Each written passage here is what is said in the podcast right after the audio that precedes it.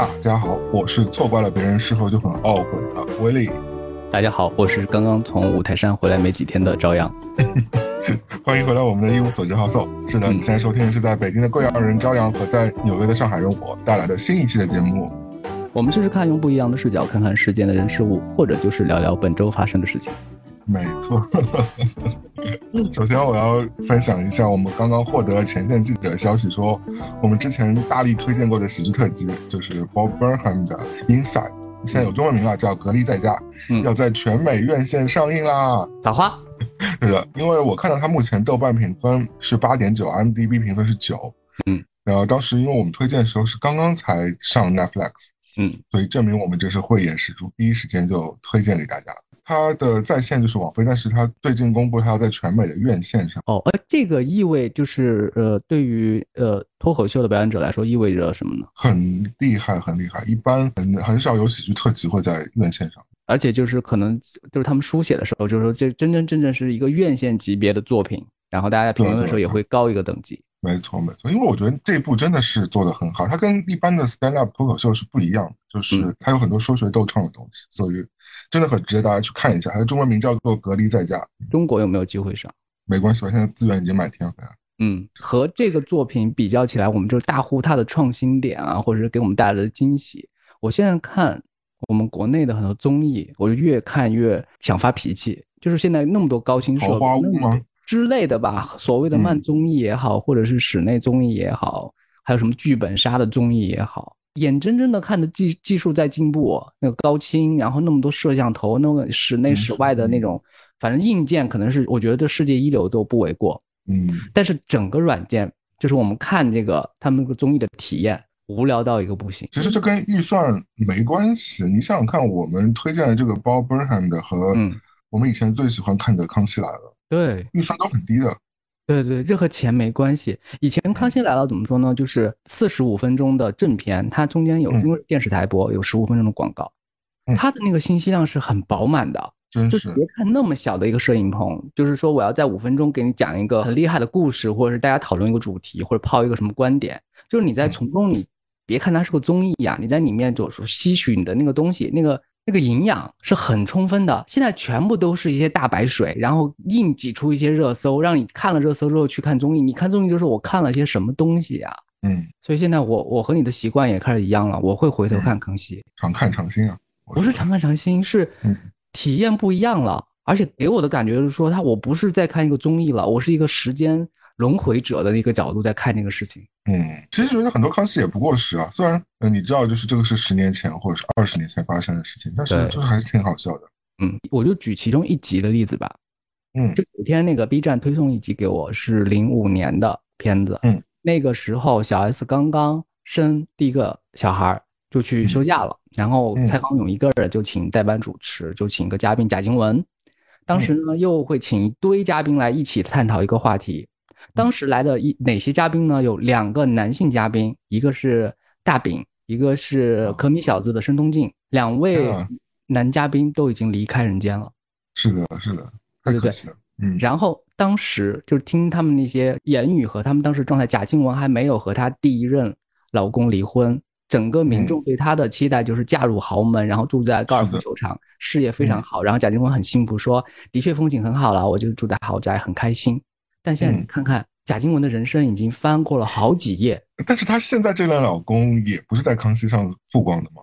对对对对对，也是在康熙曝光的。我们我我我们只能是在目睹台湾艺人的整个人生状态，就是说当时当时一六年康熙来了，就是就是整个收掉之后啊，当时可能大家讨论说，其实我我们看台湾的一扇窗其实是关掉了，嗯。关掉之后，其实我们了解台湾的那个信息和渠道，其实就少了一大截，大家的兴趣点也没有聚焦在那儿上。主要是它是一个感觉是一个矩阵给你来的，就是它带出来的所有东西，你都是可以看一眼的。不然的话，他们那些东西单打独斗。比如说，你说今天沈玉莹跳到你面前单打独斗，或者是小珍到你面前单打独斗，你都觉得嗯还好吧，就是一个台湾的呃 local 咖，我干嘛要关心他？或者秀慧姐什么的，你根本就不会关心到这种人啊。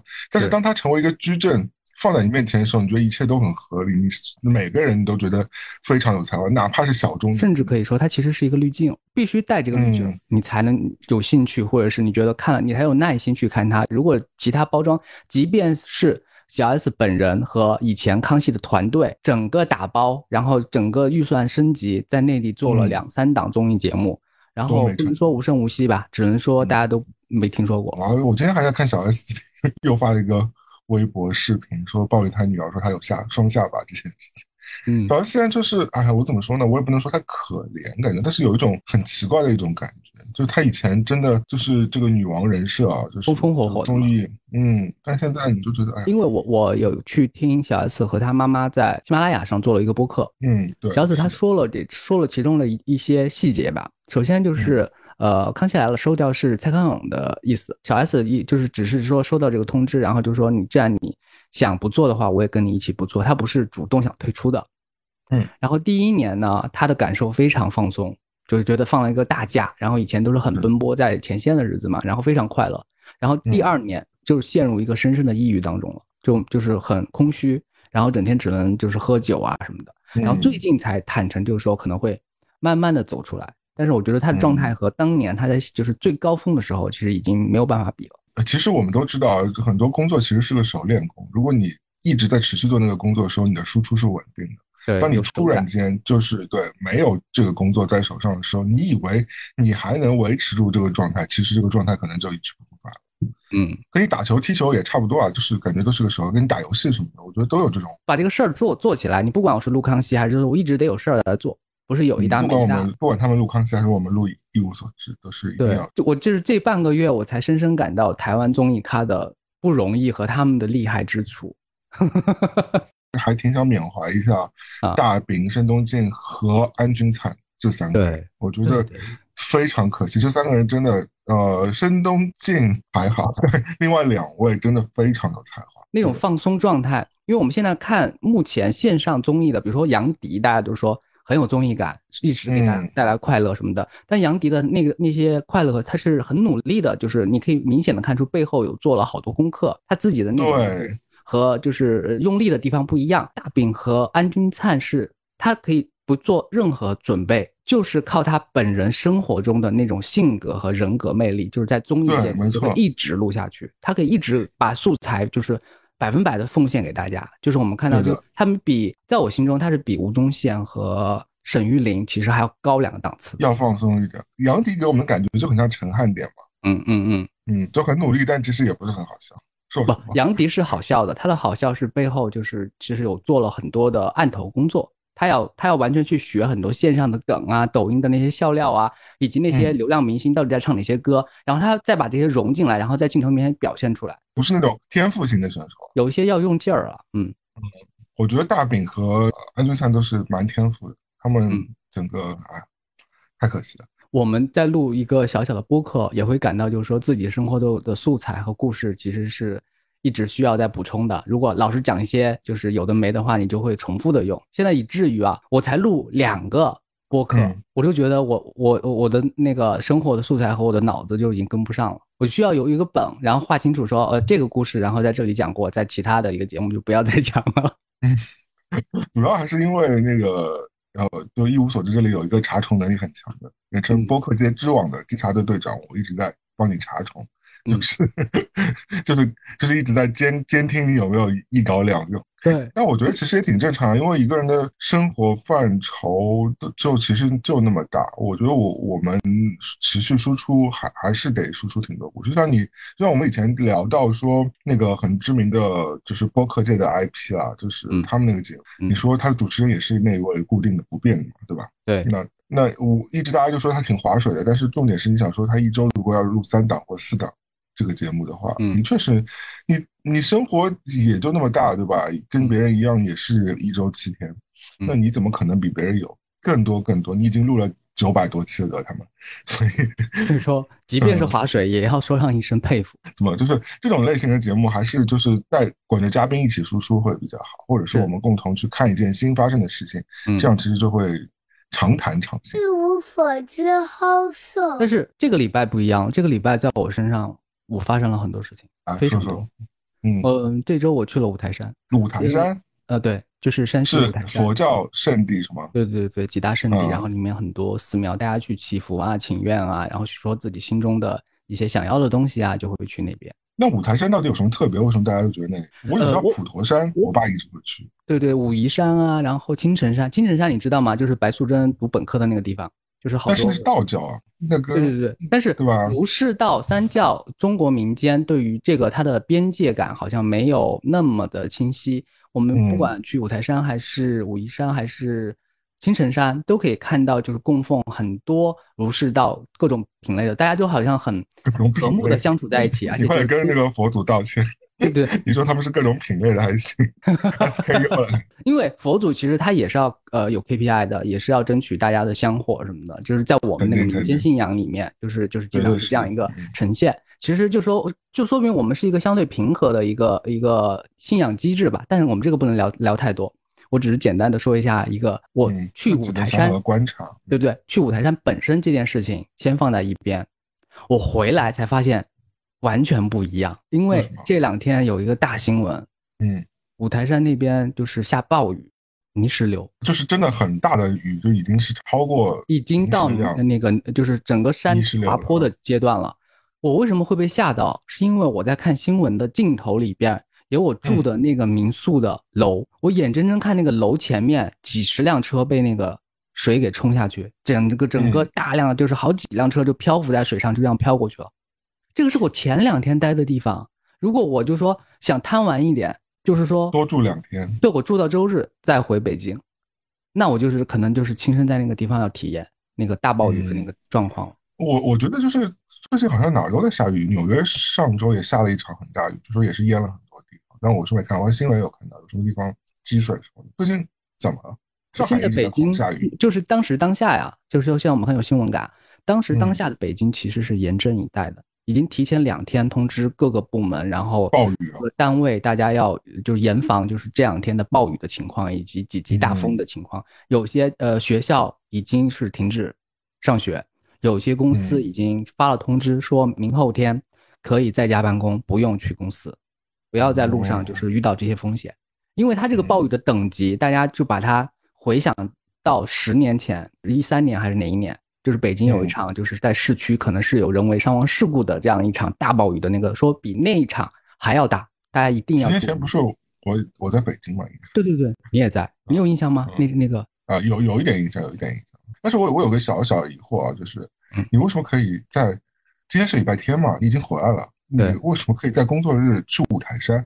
你们公司 是不是要倒闭了？因为我我所在的公司是一家就是偏娱乐影视行业的公司。嗯，在娱乐业里面，很多大家说不清楚的、很玄妙的事情会发生。这种发生不是说什么神神鬼鬼啊，就是意思就是说，你明明觉得这个东西很好，然后投到市场上去，或者是呃那个上映的电电影票房巨烂。你明明就是没有很注意他的那个什么东西，大家都随便发一发，票房巨好，你是说不清楚这些事情的。就是就是说，大家其实也不想特别迷信，但是这个行业有一个特征，就是太多不确定性了，要尊敬一下，对吧？对对对对，因为呃，因为我们国家这么多年，就是每一部戏就是开拍的时候，其实都是要简单拜一拜的。对对对对，就所以你们你们你们其实是 outing 去拜一拜了。对对对，就抱着敬畏之心，然后希望自己的项目能够更顺利一点，其实就是给自己的信心一个加持，以及就是说有一个示范效应。比如说隔壁部门或者隔壁公司，他们做了这件事情，然后他们的那个呃比相对来说是很顺利，然后我们看在眼里，我们要不要也抄抄作业呢？不管这个作业这个 A B C D 到底对不对，我们先填上去再说。嗯，所以就是一个拜拜的 outing。对对对对对，简单说起来是这个，但是我们也是抱着很敬畏的那个心态去到五台山的。那你有没有碰到一些大师吗？我以为我会碰见，因为我嗯有一些朋友回来之后就会告诉我一些事情，就在就比如说路过一家店面的时候，就会出来一个修行者，然后再就哦我看你有缘，就是你是否要怎样怎样，然后就聊了半天，就说出心中的困惑，最后就希望他能够更加顺利，然后送他一个平安符啊什么的。我就我就一直认为这是一个这是一个惯常操操作。所以我在路上，我就还有时候我还远离大部队，我在路上溜达，我还想我自己会不会碰到一些有缘人，然后给我一些启示。问题就是我想太多了，就是基本上没有。你是他的有缘人吧？因为 我去我一个人独自行动的时候啊，是比较偏早。因为就是说，嗯，有一些习惯，大家是希望十二点之前就把整个祈祷的过程给完成了，所以我就更早，大概六七点我就步行出发了。因为有些人也会开车上去嘛，但是我就是步行去，因为步行去就可以看到更多的一些景色和观察到更多的一些细节，我就自己去走了一下。然后每个人心中其实去到那个地方的人，大家心中的那个信念感以及要做哪些事情都相对比较确定。所以都没有在管我，就是每个人就做做好自己的事情就可以了。哦，所以就没有碰到那种路上说给你一个福什么的。没有。在纽约其实也经常碰到，以前第五大道和中央公园都有很多这种大师，嗯嗯，还有这种尼姑吧，我也不知道他们真真假，反正就穿这种僧服吧，嗯，但一般不会烦我，我觉得是因为我会露出很困惑的表情，他主要是骗老外的，或者是骗那种世界各地的游客的。哎，但是如果你有困惑的表情，才需要让他指点迷津啊。啊，我这个困困惑的表情是不友善的表情，就是你知道，不是真正的，不是真正的，就是困惑于某件事情，是就是对他这个行为表示很困惑。哦，就是你脸上写的“别惹我”，嫌弃，有点嫌弃啊，有点嫌弃。因为而且而且因为我人高马大，第二我又是中国人，他们会觉得可能我已经知道这个套路，说不定你也是个大师，所以 所以他们就不太不太会来接近我，因为他们肯定会去骗一些比较好骗的人啊，对吧？哦，前天吧，我去看《黑寡妇》。哦，电影院就首映嘛，嗯，挺好看的。然后路上就也被人拉住了，然后那个人拿了个 pad 嘛，然后穿了一个 nature，就是自然，上面有英文，感觉是个 NGO 啦，就是那种环境保护、动物保护这种 NGO。嗯，然后这种其实挺多的，无非让你签个字、参与什么请愿书，或者让你捐个钱什么的，在现场。嗯，然后我就说我在赶时间，不好意思。然后他就使出了杀手锏，我的天，他说，他说等一下，他说我喜欢你的衬衫，这是什么牌子？你在哪儿买？就是虽然我们都知道这是一个这是一个美国人 social 的一个招嘛，他就会说 I like you 什么什么什么，就是我们在日常的就行为逻辑上真的会一直说这个的，大家也可以学一下。就是你只没话找话说，你不用说天气好话，你就说我喜欢你的什么东西，说随便找一个，对，喜欢你的靴子，喜欢你的耳环什么的，其实你根本不喜欢，就是他会他会因为因为这种你你你被说的人，你你还是会中招的嘛。对吧？因为我就对他好感度就回升了很多嘛。因为毕竟人家说你东西好，你不管真假，你就挺开心的。然后我就说啊，一个韩国的牌子来着，什么？然后我还跟他说在哪里买。那个衬衫我自己也是觉得挺好看的，因为是个 oversize，然后上面印很多老电影的这个一些图案，就是绅士交头接耳，就印满了，就挺好看的一件黑白衬衫。嗯，对。然后他还顺便跟我说他喜欢韩国组合什么，就给我套近乎，他以为我是韩韩裔的之类的。嗯。然后我想说，哎，不行，我中招了。然后我就跟他说，对不起，我要去影院了，我要赶时间。那你住住好，哥们儿，我走了，拜拜。然后就飘走了。你还是会中招的，就是即便你很小心这种情况下，差一点就聊起来了。对啊，就是你被说好说好话的时候，人总是比较放松警惕的。所以我在思考，就是当我一个人的时候，是不是因为我脸太臭，就是别人也就不想再靠近了，就是。因为有一些他心中是有所求，或者是有愿望需要别人来就是聊天交流一下的人，这样人就会吸引大师去点拨他嘛。可能我表情是没有类似的，所以就没有。你如果要让我跟你说实话的话，你虽然人很好，但脸臭的时候是真的臭，就是臭到那种，就是聂小倩看到你也会想说这个书生怎么脸那么臭，带回去姥姥肯定不想吃的这种。真的，我觉得要到走，要这个要特别注意一下，因为平常如果不照镜子或者不太自恋的人是没有表情管理这一项的，就是该怎么样就怎么做啊。我我倒是不觉得脸臭是很大的问题啊，就是看你是不是永远脸臭。但如果你跟朋友在一起，或者是你正常跟大家交流的话，脸不臭就行了，就不能是有的人他永远脸臭，那你是你在有点可以嘛？对，但是嗯，另外一个极端是我走在路上。会非常多的人过来问我路，就是大家手上已，并且我碰到过那种啊，手上已经打开高德地图了，嗯，然后过来问我路，然后我说我知道的也未必，肯定不比高德地图要多多少，你就早上找我过来确定一下，然后我就大概指指方向，就是我我我可能觉得你你如果你的造型可能让大家觉得比较放心，你是认识路的吧？对对对对对，感觉就是我。胸上一个大的指南针，就是你上来找我之后，我就给他一个明确的方向，即便我乱指了，大家也得到一个肯定。说到问路，昨天晚上我去 Whole Food 买菜买菜的时候，就已经快八九点了，天已经快黑了，然后就被一个嗯黑哥们拦住，然后然后他就他感觉有点用了一些什么东西，然后他就感觉神神叨叨，然后就问我说地铁怎么走，然后他回哪里哪里哪里，我说哦，我就给他指了两条地铁路，然后指完之后，我说其实挺近，你走两步就到了，然后我就非常认真的给他解释了一下，然后他还给我哈拉几句，但后来我跟他分别之后，我就想说，哎，这个人没有手机的吗？问我还不如问手机呢。对，我每次也会这样，就但我不敢反问他们，因为比如说我这问路的人百分之七十有些是老人家，这种老人家可能就是他是，那他不是啊，那个那个黑大哥他大概比我还小吧，二十几岁了，然后很奇怪感觉。那我只能这么判断了，其实他们只是想搭讪你。屁 嘞，就是他那个脑子都已经感觉转不起来了，有一种，有可能他嗨了，就是你知道。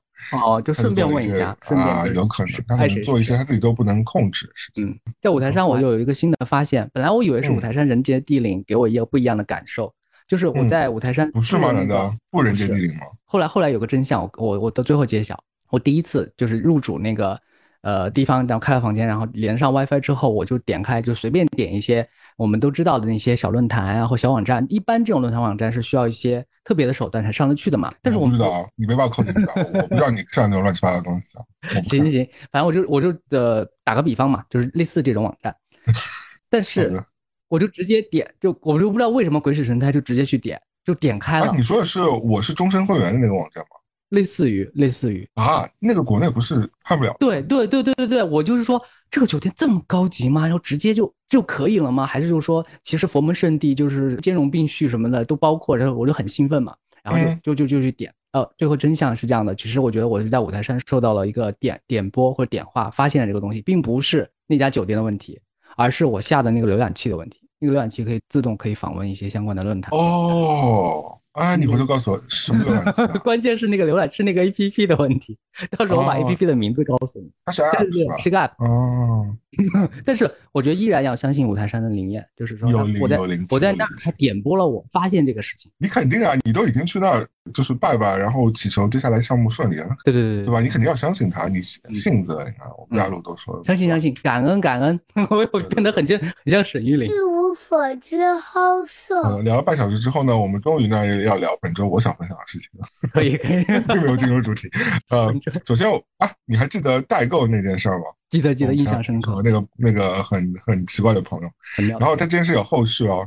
然后这这些东西呢，就是好死不死被运回运回到中国嘛，因为要中转，所以我们就统一让阿四老师收，因为阿四老师同时还要寄给很多其他朋友帮忙，包括有你的嘛，对吧？你开始用那个小礼物，我给朝阳送了一个。小包包对，特别好用，可以在散步一直在背，这两天背，我觉得改变了我的人生观，是不是？因为我觉得，我觉得在我这里，它一直是个就是闲置品，就是吊牌一直挂着我也没用，但是我觉得对你可能就挺好用。因为我之前是全副武装，我就基本上半个家都在身上。你让我突然去野营或者突然出差去哪，我是不怕的，因为我所有的电脑，然后防晒，然后雨伞，我家地里的双肩包嘛，对吧？对，我甚至里面有几本杂志都在里边。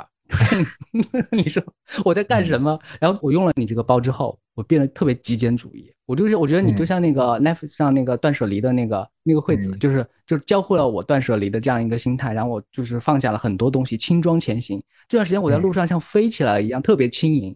就我就感觉那种以前我是那种少林寺一直。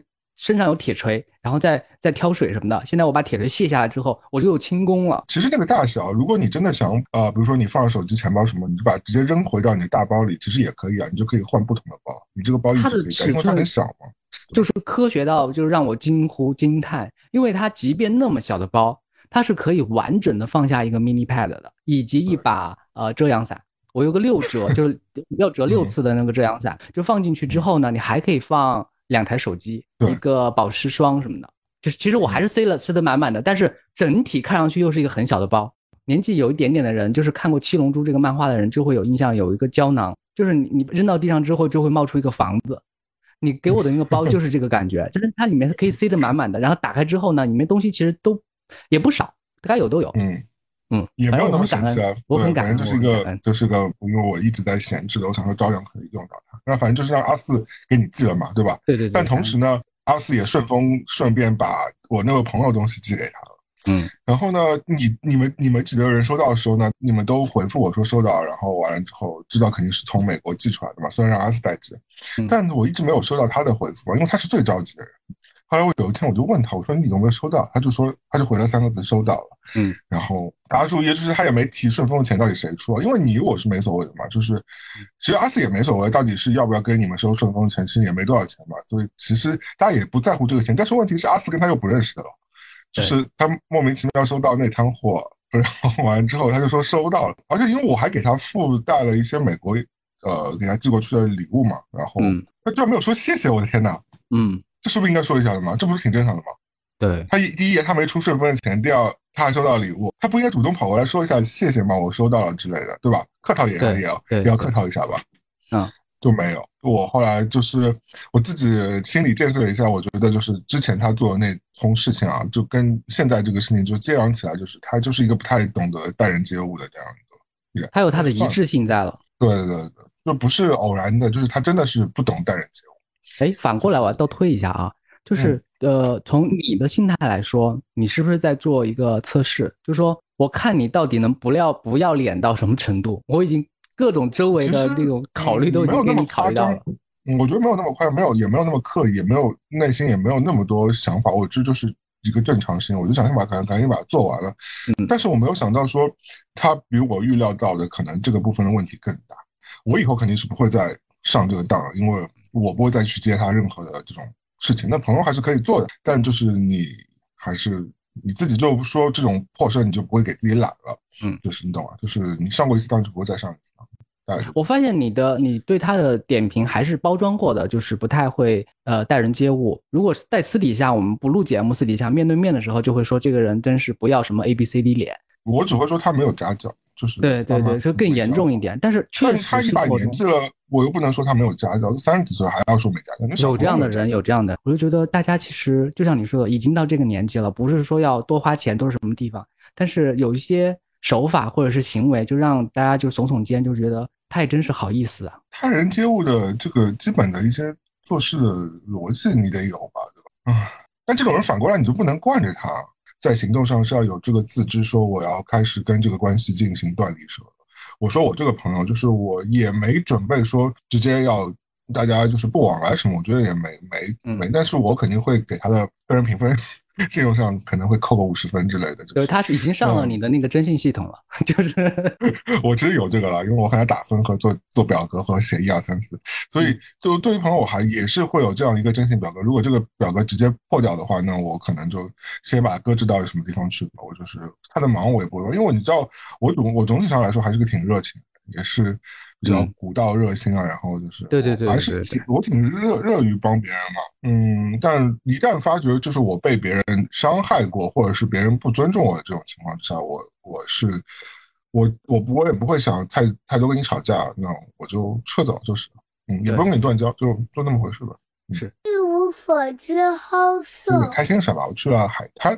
不过是上上周，因为这个海滩呢是没有什么小孩的，是一片就是，嗯，会警告一下，因为它是一个专门的海滩，但也不是那种天体海滩啊，但就是没有什么小孩，所以它能到的程度就是女生可以上身比较清凉的在海滩范围之内活动，就是女生啊，那觉得我那天把一年份的这个女生的 这个量都看完了，然后，但是在那个环境当中，你你看的时候反而是的就是天。天地一体，你会觉得是自然的，有啊就很挺自然，大家都挺开心的。我觉得，特别是我记得我在那个海里冲浪的时候，就旁边有一个就是就很很丰腴的一位女生啊，就是她也是这这个情况，然后站在我旁边，然后一直要试图跟我搭讪。我想说搭什么搭，就是没有想要跟你聊天啊。然后你怎么看她想搭讪的？她的表情很踊跃嘛？因为那因为我们我下海了嘛，我朋友在那个岸上，他在晒太阳嘛，我就我在我就在海里，但那个区域大概方圆呢。二十平方米这个样子，或者更大，三十平方米这个样，只有我跟他两个人，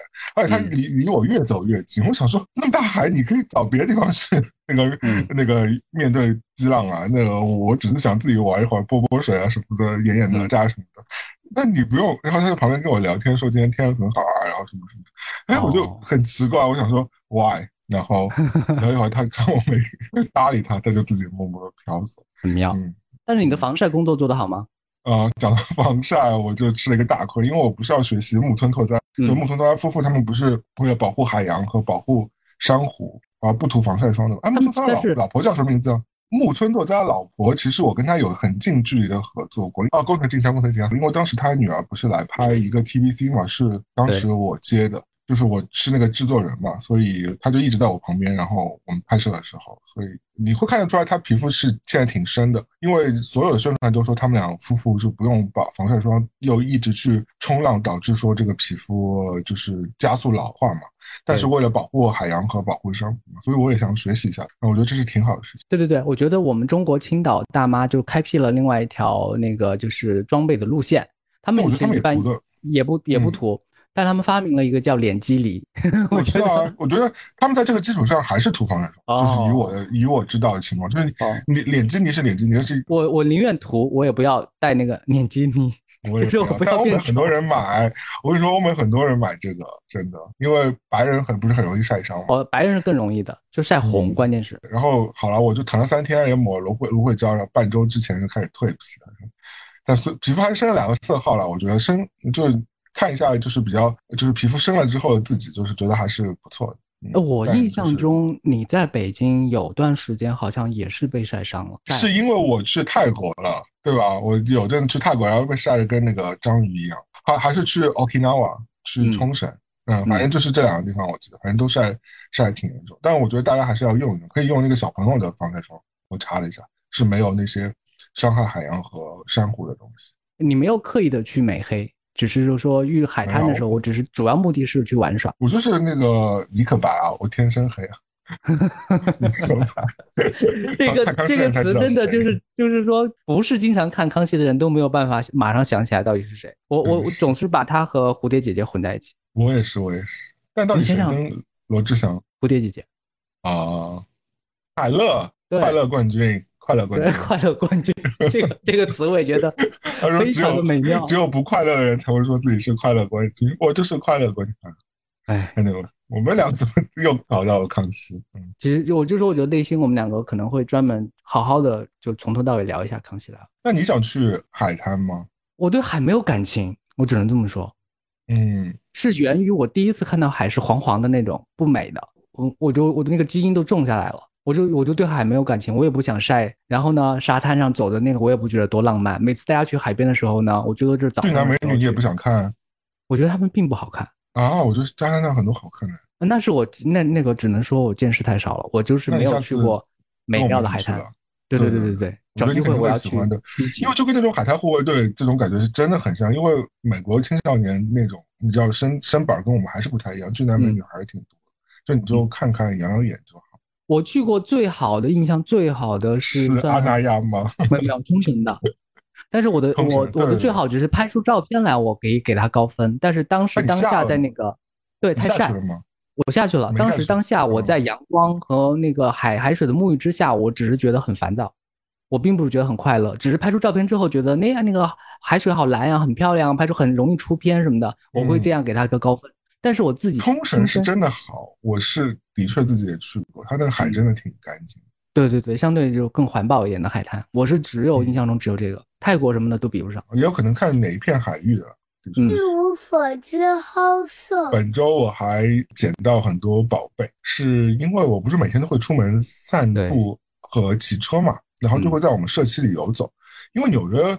很多的习惯就是大家可能会把一些不用的闲置品，但是他觉得扔掉可惜，卖掉又很难卖的一些东西，他们就会放在门口或者哪，让大家去自行取用嘛，就是嗯，就是一个就是互惠互利的一个事情嘛。特别是就是你知道上东区就是老牌这个富人区，他们就会扔掉很多这种好的设计师家具什么的，就有很多人去那儿捡。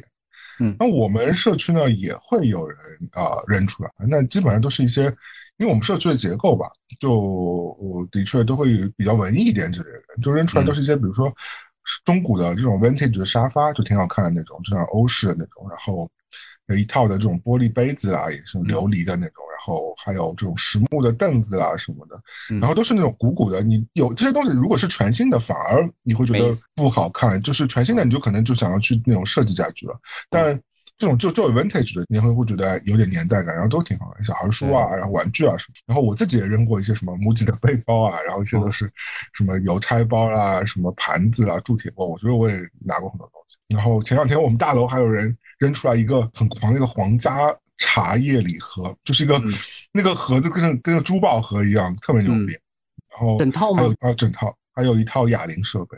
嗯，我看这两天已经被人拿走了。哎，你没有拿，我就没感兴趣。我我没我没拿，我觉得不是我想要，感觉拿回来也是个累赘啊。如果如果那个人想要把用那个茶叶里头放他自己首饰的话，我我觉得挺好，因为它是一个一格一格一格一格的，你懂啊？就是像那个首饰盒一样。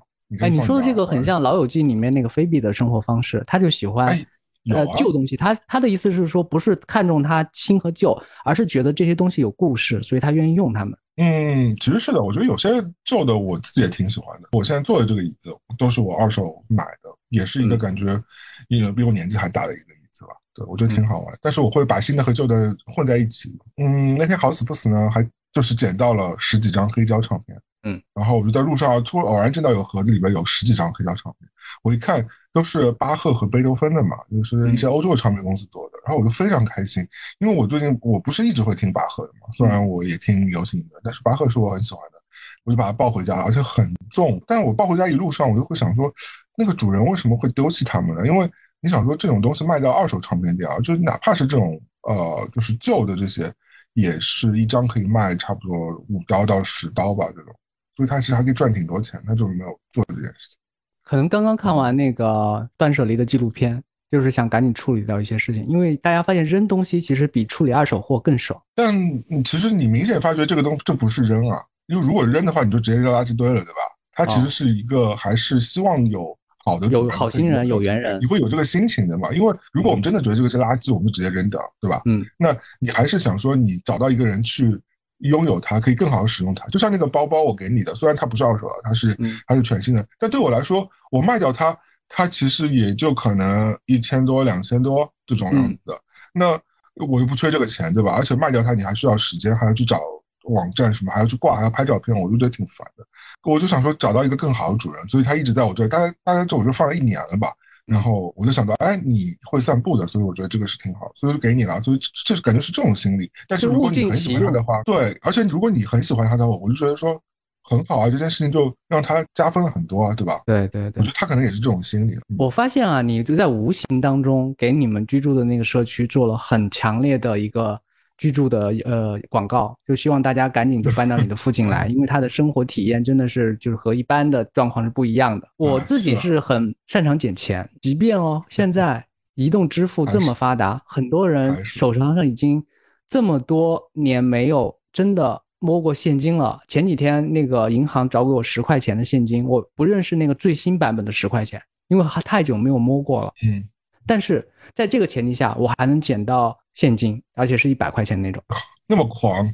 对，我就就是捡到了，然后周围人都没有看到，然后很多，因为现在很多是伪装成一百块钱的色情小卡片，你翻过来是就是是他的联系方式什么的，就是就是奇怪的那种小卡片，但我捡到的真的是现金，但是当时我是想到，现在还能够用现金的，可能是老人家居多，或者是刚刚进城务工的那个嗯朋友们居多。所以就是说，尽快让他们就是失主找到是是最好的。所以我就赶紧把捡到的钱，就是拜托附近的服务员，然后处理一下，看谁丢失就还给他们。以前我也很爱捡到钱，但是你你听说 过爱捡到钱？你是在炫耀吗？我真的很爱捡到钱，从一两块钱到几百块钱这种情况都有。再早一点的话，我很爱捡到手机，当然我都还掉了，因为香港也拍过类似的一些玄学的一些影视剧嘛。他说：“你捡到这些钱，其实是上一个主人可能赶紧想抛掉自己的霉运，然后放在地上的，谁捡走就会就会转给谁。你听听过听过这种说法吗？”我听过，但我就我就听说，就是你快赶紧把它用掉就好了。我听到是这个版本，就是你不要把这个钱 hold 的据为己有，呃，就是已经据为己有了，就你就已经据为己有，但是但是你就赶紧把它用掉，把它把它花出去，或者请客吃饭什么的，就是对请客吃饭就用在自己身上。对对对对。那我是经常都我反正转手都有用掉，我就买花钱的人，所以不会过很久，很快处理，然后也不会放在心上。嗯，我大概捡过最多也一百块、两百块有吧，两百块应该美金吗？然后还有人民币，美金。有二十块，有的，有的，感觉是别人想要买什么东西，一团钱不好意思掉在地上了。现在在纽约还需要经常带现金吗？有些地方要的，有些地方是开收的，就是只收现金。的确是，纽约钱还是还是挺需要。虽然说也有人前两天我们还在嘲笑，就有些就是白人，就是很奇怪，就是去那种小小超市或者买个买个可乐两块钱还要刷卡。大多数有些地方还是会用到现金，但我自己是比较少去用现金的地方，所以我钱包里的现金就一直固定的一个金额。那天我看到有人感慨说，现代人不如上一代人幸福，是因为他们活得真是太拘谨了。因为你想想，我们在有现金、有固定电话的年代。就是你摔别人是那个电话是一个很痛快、很帅气的行为。就是你要表达自己心情的时候，当对方电话就是沟通不愉快的时候，你一下把那个手那个就是电话筒摔在那个上面，啪啪啪的那个声音，那个动作很爽，也很帅嘛。嗯。然后现金也是这样，现在小朋友们没有那种数钱的快感，就是他们没有经历过，他们只会就是只会印象中是支付宝到账、微信到账，只是在这个里面感觉到快乐。但是那种手上有一叠钱。认你脸上的那种帅气、那种豪放，现在小朋友都没有了。一无所知，好色。我刚刚看到群里面有人发新闻，我现在没有证实啊，说马东离婚了。马东的老婆是谁啊？不知道，可能这个也不是大新闻，只是大家传了一下。就米未内部可能会有一些。对对对对对，他不是一个普惠制的一个流量级的一个名人。嗯，我昨天还看到有一个事情是，有一年是谁？董卿是把就是呃马马东爸爸叫什么名字？马季是吗？对，马东的爸爸是马季。对，呃，马马季的爸爸叫什么？马季的爸爸，马季的师傅吧？不是马三立啊，不是马三立啊，不是马三立。他就说，他就说，下面我们欢迎马季和马季的爸爸马东，好像就是董卿说了一个口误啊，当时就就出来出来道歉，因为好像是马东第一次上春晚吧。嗯，现在你是不是觉得就是没有人不离婚了？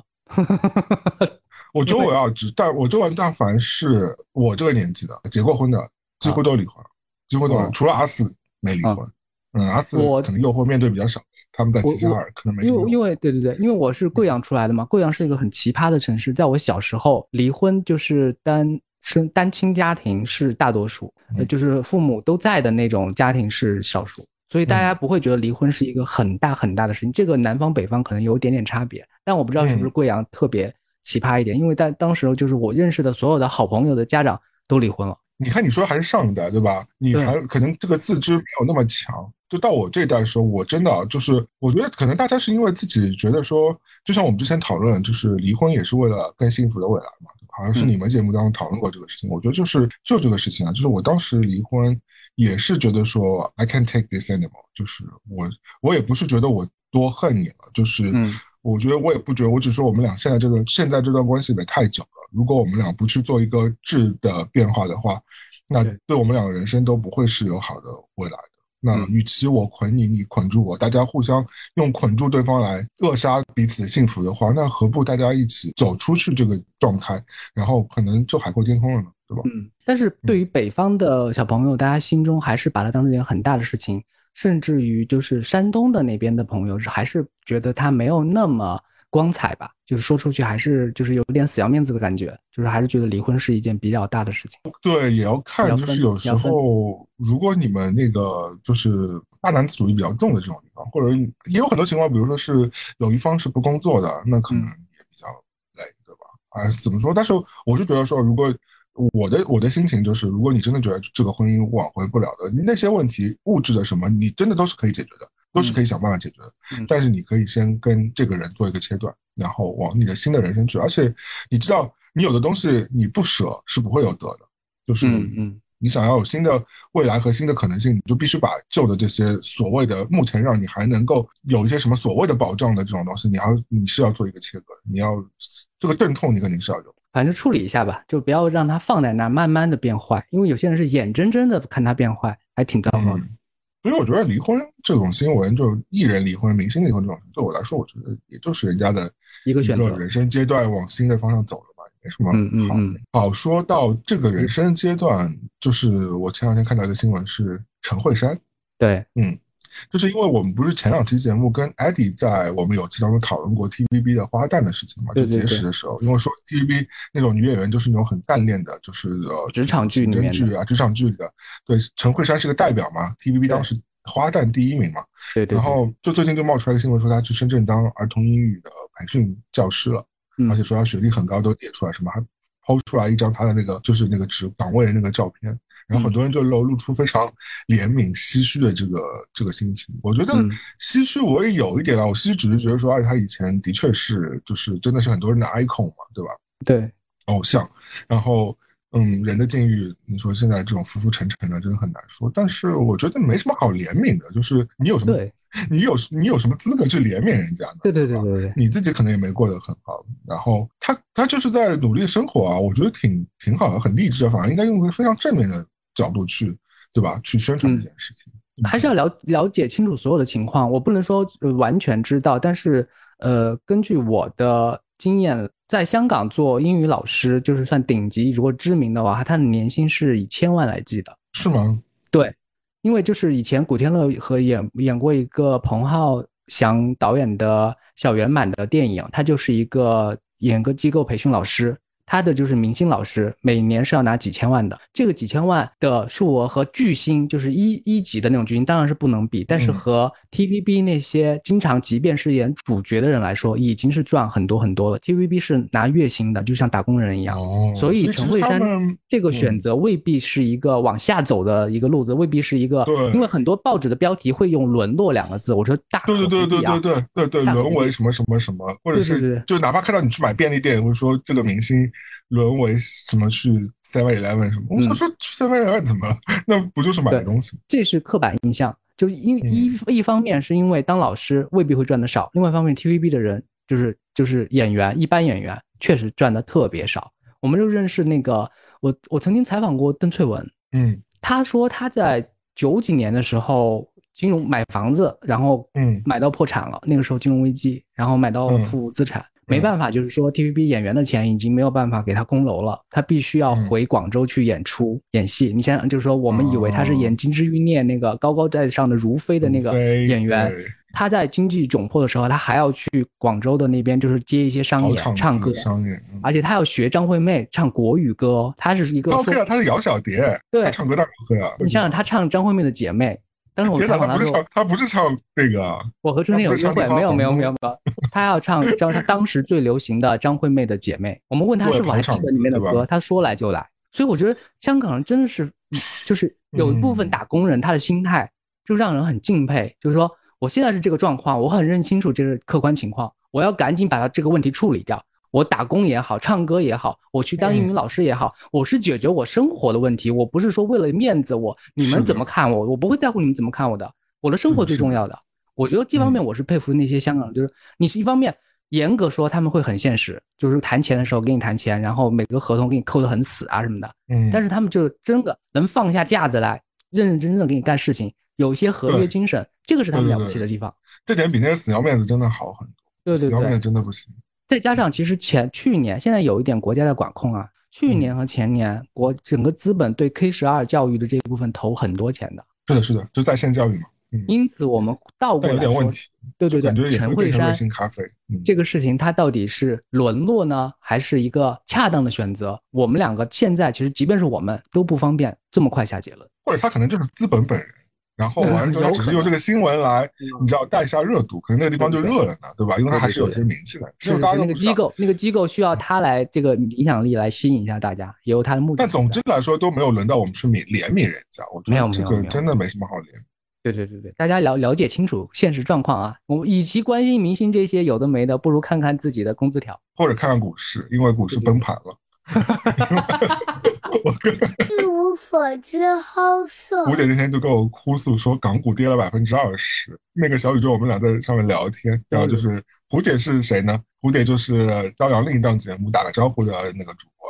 对。然后我还嘲笑他，我说：“嗯，你跌了百分之二十啊？”我说：“美股还好啦。”我说：“我也没赔。”我还问他说：“那你是不是用那个什么某某软件炒股的嘛？”他说：“对对对，我就是用那个某某软件，它它是一个国内可以炒炒港股和炒美股的一个软件。”我说：“哎，好死不死，我买那个软件，软件的股票，因为那个软件的股票是在美股上市的嘛。”嗯，我说：“你看，你你用那个软件炒股赔了，但是我我买那个 软件的股票现在还在涨哦。”然后我就本来想嘲笑他一下，结结果第二天那只股票跌了百分之二十。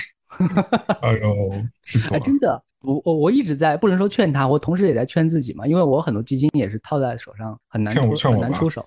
对，嗯，就是就是我就是这样劝大家的，就是我们看投资股票你要有一种赌场的心态，就是最后是看你落在手上的现金有多少。嗯，是的，对，因为很多人是他的情绪是根据他整个股市的经历来判断的。就我我我在那个打个招呼也聊过这个这个案例啊，有些人进赌场他赢了一百块，但是他很心情很糟糕，因为他曾经赢赢过两万块，他现在只赢一百，所以他心情不好。但是他最后其实他是挣的，但有些人呢赔了一百块，他心情非常好，因为他在里面曾经赔过一百万，最后一点点给找补回来，就只赔了一百块。你说他心情好不好？对对对，我我们就是这样被里面的整个交易的这个所就赔赔啊，赔了多少啊，赢了多少，影响了整个思绪。但最后你落在手上现金，那个是最主要的。最后你就是在内卷和做韭菜啊。对对对，但是我们的心情就被陷进去了。我曾经就是买过股票，就是买那几只也是跟风，也是没有做过功课就乱买。但买了之后，所有我看那个什么金融新闻啊或者相关的报道，我只有那两个股票的名字，我就整个人就被就绑定了，情绪就被那两个股票的名字。而且而且你每天就是也真的会为了为了它有牵挂。客观分析就是主体分离，就是不要把自己。其实你说你说的没错，就是炒股整整体来说，对我们这种小股民来说，其实都是在等于说是在买马，或者是等于说是是一个在赌博的一个过程。因为什么呢？我看过一个报呃说法是很有道理。其实因为就是因为信息不对的，因为我们不是投资方，我们也不是大机构，我们不是资本本人，我们不知道那么多信息。你知道为什么？就每天巴菲特什么那些金融大佬，你看到那种商业剧里，他每天都会看报纸，看各种各样的新闻，就是因为他们要掌握所有的。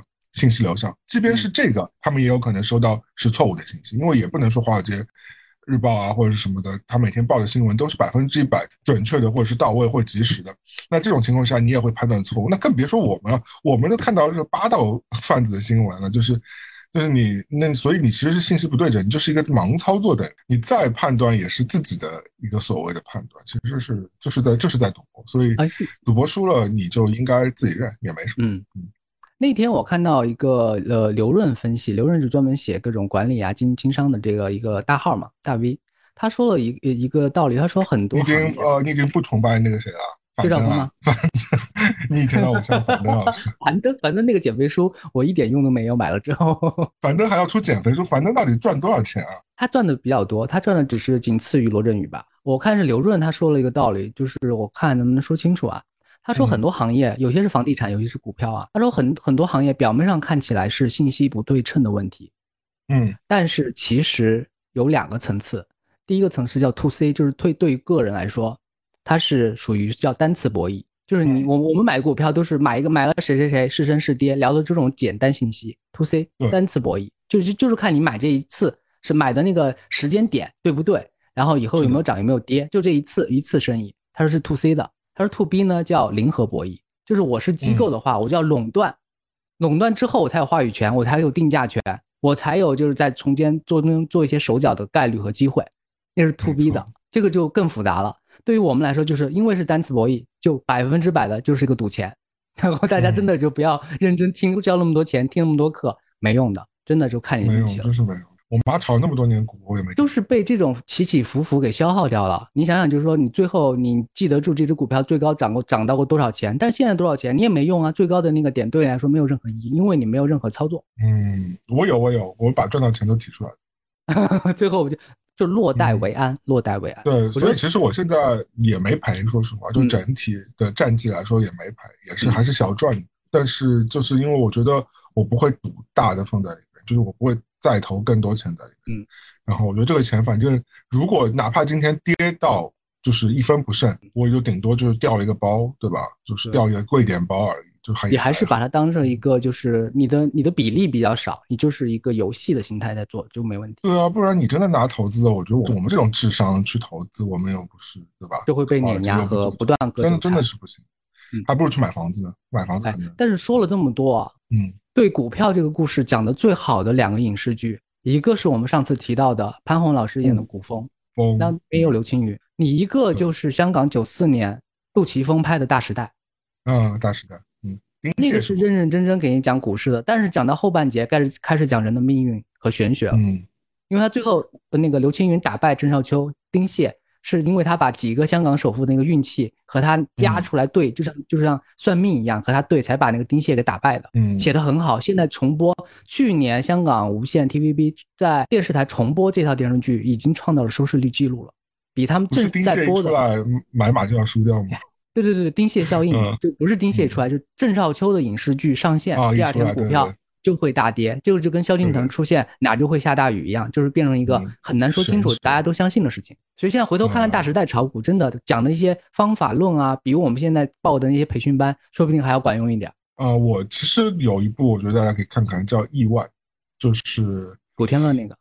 啊，不是不是，《意外》是一部美剧，哦，已经有好几季了，是讲反正就讲住在纽约的一些呃商人啊，然后政治家啦，然后搞金融的人，你会觉得其实。哎呀，我们这种小屁民，就是你知道，在看你看完这种剧之后，你就知道为什么大空头也可以看一下大空头。对对对对对。但你知道大空头的那个真实人物，已经连续三年在买空那个特斯拉。我也想买空特斯拉，但是特斯拉股价太高了，我买空不了。我们只能那个信念上买空它，然后真金白银就再说。它现在好像还是五百多，好像。对，它之前最高上过六百，那好像三百多，哇。反正三百多美金嘛，你想想看。但是我真的有朋友是从低价买进去，然后升到六百，是有赚到这个钱。哎，但这个拿得住才才算狠，因为好多人说赚两倍、赚三倍就出去了。对啊，而且说实话，你手上的这个资金盘你也买不了多少股，多少股，对吧？你想想看，如果真的是几百美金一股的话，你能买几股呢？你就算每股给你涨了三百块钱，你能赚多少钱呢？也就是一个，对吧？你想想，一个月的工资什么？呃，一八年的时候有一只股票叫宁德时代，那个时候大家就是在劝我买，那个时候它股价是六十多，嗯，现在股价大概接近六百。然后那个宁德时代老总一度的那个是他身价是超过马云了。哦，他是干嘛的这个东西？他是那个做新能源电池的。哦。电那个新能源这个板块，涨到新能源电池，最近新能源车跌得很。对对，但是它电池是往上涨的。未来，我我我说这个信息不是说我们在里面赚了多少钱，而是我当初如果以六十块钱买的话，如果涨到一百块钱，我已经偷笑了，觉得自己是股市魔头，就是觉得特别会炒了。嗯，万万不会拿到把它一直坚守到现在的。不会啦，我觉得真的不会。你哪有那么聪明啊？就是你你如果你赚到一次，那就暂时运气挺好的。但多数情况之下，哎，我觉得。嗯，好多人都都都是，就是一个是一个，我觉得是一个是人性，我觉得人性很重要。那个像芒格啊、巴菲特啊，他们就是他们就是逆转了自己的人性，才能慢慢走到今天这一步的。他们并不是说多聪明，而是我完全是朝着人性的那个贪婪的背面，然后多走了两步。但是巴菲特是二零一一年到现在，他们的那个股票的成绩都是跑跑输了那个标准普尔的，这也很正常，但人家底子厚。对吧？对对对，输得起，所以有钱人就是有个道理，我是这这几年才懂，有钱人并不是多聪明，而是他们输得起，他们可以试错，有对他们而且可以把钱放在不同的篮子里，这样有的篮子暴增了，那有的篮子跌掉，那他跌掉不会告诉你对对对，我们听到身边人都是什么孤注一掷啦、全副身家呀、杠杆呀、借钱啊来弄这个事情，一一就是就大家好爱玩梭哈。就是一赌，要么就是就去会所，要么就是就是去会所就是借小姐，要么就去会所当小姐，反正就是 就是两两条条路，就是觉得就像赌钱一样。他们说亚洲人的赌性比欧洲人要大很多，就是喜欢这种一把。嗯，对对对，好赌好。你知道我跟我朋友说就股票的事情，他说啊，我他说我这周也去买买了沃尔沃，然后下周他跟我说，哎，我花了两百块钱买了一些滴滴，也赔了。我想说，等一下，两百块钱，我说买个屁，两百块钱。他可能也是一个当这个小赌怡情吧。两百块钱真的是小赌，但滴滴肯定是要赔的。我怎么变成金融节目啊？不行不行，没有，我觉得就是两个外行人，然后认真认清楚自己在这件事情上是没有任何发挥的。他比不比买彩票的那个概率的赚钱要高多少？对的对的，我的目标也只是赚到一些买 Whole Foods 的钱而已，就是买菜的钱而已。就是啊，现在我们录音一个小时十八分了，其实再说两句就就满一期了。我觉得可以可以收掉，我们下一期我们就做一个特别篇好了呀。对对对对对，你就是大肚便宜周子。本周该发生这些事情。一无所知好色。然后本周我还看了几部电影啊，就是我我就说我去电影院看的几部好了。那个黑寡妇我就不说，挺好看，大家可以去看，我也不想剧透。虽然。中间有一段有点拉胯，但整体质量都是挺高的。哎，但是你可以，你可以帮我做一个判断啊，因为呃，中国内地这边上映的日期还没定嘛，我是要等院线版，还是我直接就是在线上看了？因为它在迪士尼 Plus 也是有的，对。但我觉得啊，嗯，呃，可以去院线看看，但要带着朋友，因为当中有一段挺无聊的，带着爆米花，就是带着一些吃的东西。我当中真的有一段大概有半小时吧，就是那个我，哎，我就是有很多文戏，就是让你觉得有点。啊，why 就是不太懂，因为拍这部片子的这个女导演，她其实是拍挺多文戏的。她以前是拍的，就跟赵婷啊，赵婷是现在能说吗？就是跟那位就是拿过奥斯卡的亚裔女导演是一样的，就是就是她就是怎么讲，她的文戏处理是挺好，她想挖掘一些角色的内心层面，包括像女性自我意识觉醒，但放塞在里边有点哎，怎么讲？它可能篇幅太大了。就是因为漫威，漫威的那个风格是这样的：早期，比如漫威现在七十多部电影嘛，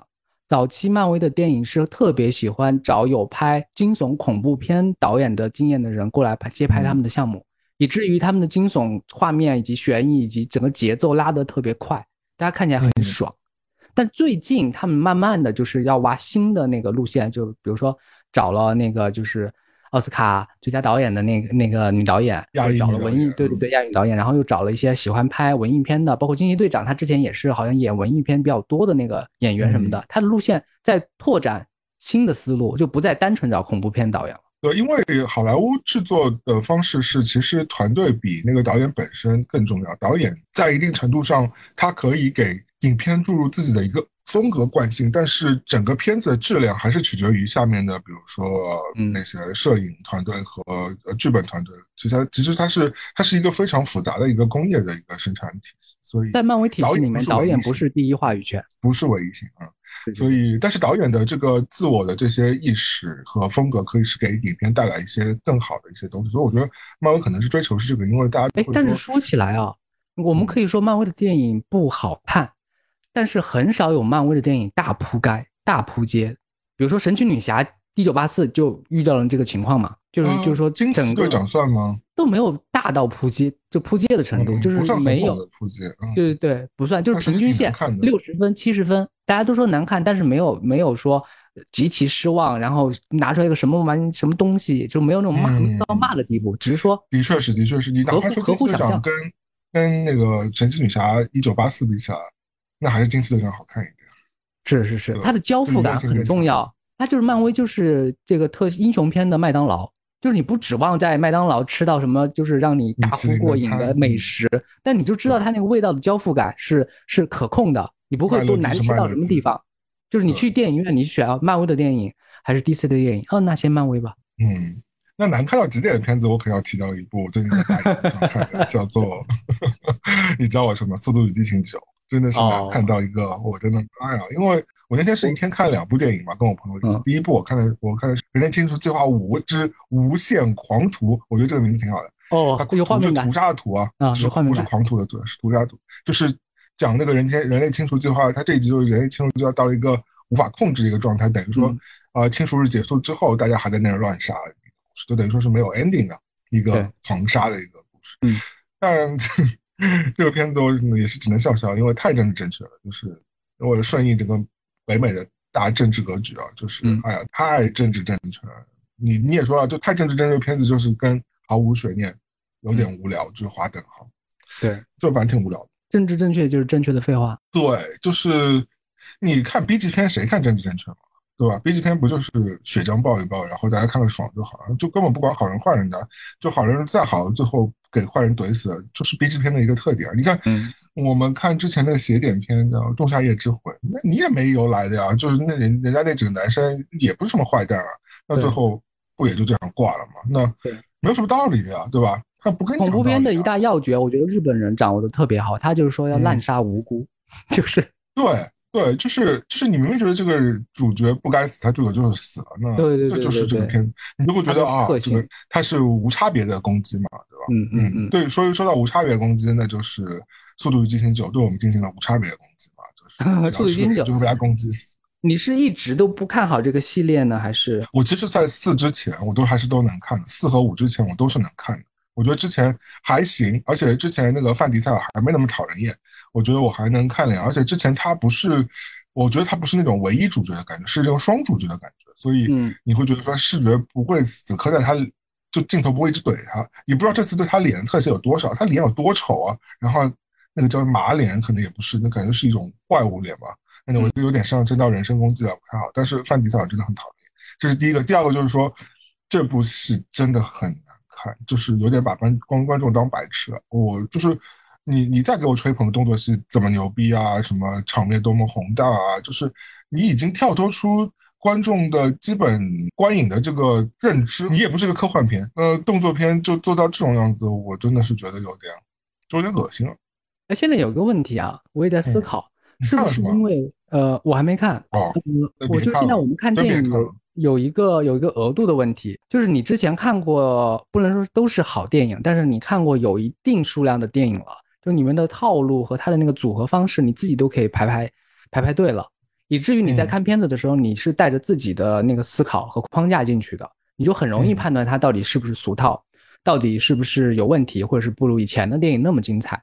对于现在，嗯，有一些观众不能说他们没有没有见过世面，而是他们的阅片量以及他们观赏的那个模式和我们不一样，以至于他们是觉得这个体验是 OK 的，可以给他们带来快乐。嗯啊，反正我我是觉得说一个片子不能把观众当傻子，就像之前，嗯，我们也提到内地的一部上映的片子，五月份上一部悬疑大片嘛，就是讲一个呃一个富贵家族，然后神秘来客，我不想不想说名字嘛，你就把人家名字给说出来，我会把这个逼掉。对，就是一个富贵家族发生的一些悬疑的故事。我觉得最主要是，嗯，这个故事或者是整整部作品。啊，没有太尊重观众，也没有尊重这个故事本身，所以就是太脱离了。我就哎，你你点中了我这段时间一直来的一个想法，就是呃，现在的影视剧作品是越来越游戏化的，它是按照游戏思路在写剧本的。有没有发现？游戏没问题啊，游戏的目的是什么？你知道游戏最大的目的是什么？我的游戏目的是代入感，是共情，你跟角色共生死，这是。就是啊，当然我说的是比较 RPG 一点游戏啊，但是所有游戏都是追求一种代入代入感嘛，对吧？嗯，哪怕是你动作类游戏，或者是那个吃豆人这种，你也是把自己想象成这个这个角色，这个操控的这个角色嘛。嗯，呃，电影你当然是有第四面墙了，但是好的电影就是可以让你共情啊。但我是觉得说，你首先你得尊重你自己操控的这个作品，你你创作人员得尊重他，得。因为本身你得认可你在做这件事情，你自己都不认可，观众当然看得出来。然后我的观影体验是，就是电影故事和游戏故事的区别，就是游戏更强调设定，就是你刚刚说的那个，就是中国国内上映的那个悬疑题材的一个电影，包括《速度与激情》，其实它就是设定在前，甚至都没有任何故事，没有任何的起折转转折，但是它设定当前，比如说一个家庭老男人，或者是一个光头的开车的，这个设定就放在这儿了，你按照这个设定线去编。但是我们以前看的那个电影故事，就是说，首先这个人是个人，生活中的人，他有很丰富的，可以更多生长的东西。这个电影之外，他还有更多的故事附在他身上。但游戏就是说，这个故事本身就在这个游戏里面，开始也就结束了，速呃速生也速死。就是电影还是一个故事，还是个整体性。你角色再牛逼，但你不能角色大于整个故事。哎，马丁也马丁也批评这个事情啊，就是拍马丁西克塞斯。他虽然就是也在抨击，包括漫威。他说漫威电影不叫电影，那是游乐园，那是游乐园设备。我我就是说，给你标漫威现在我只能说他们故事还是说的挺好，就至少是帮你把故事说完了。你就说你你这么说的话是那是因为有比较，有烂片就是一一比的话，是漫威就是我还可以。我拿 FF 九和啊黑寡妇比，黑寡妇我觉得它平均分对我来说在漫威里不算高的，就是。比如说像跟美队三那个比起来，黑寡妇真的就是算一个比较平平的一个作品，但至少它前因后果，纵然它有一些就是 bug 什么的，但它前因后果至少帮你把故事讲得非常的顺利，然后你觉得它的不合理也是相对是合理的，因为它这个设定已经在那里了。然后 FF 九整个就让你觉得说，我全程是 WTF，就是 What the B，你知道，就是是到底是我全程一直在的问号，就是就是一直在问号。哎，有个问题是，有可能是这种你觉得这个故事讲不清楚的原因，是因为编剧太多了，编剧加上编剧医生，我管你什么，就是对我来说，我们管你什么？我花钱来买票，我我我我花钱买票来看我管你是有什么原因，你自己也花了那么多预算这个上面了，我管你是一个编剧还是八十个编剧，那你至少得把这个东西给弄好吧？你不能一堆所谓的精英搞出来一个垃圾给我看，嗯，对吧？那你至少得做出一道至少是就是菜给我吃吧，你不能给我一堆乱炖吧？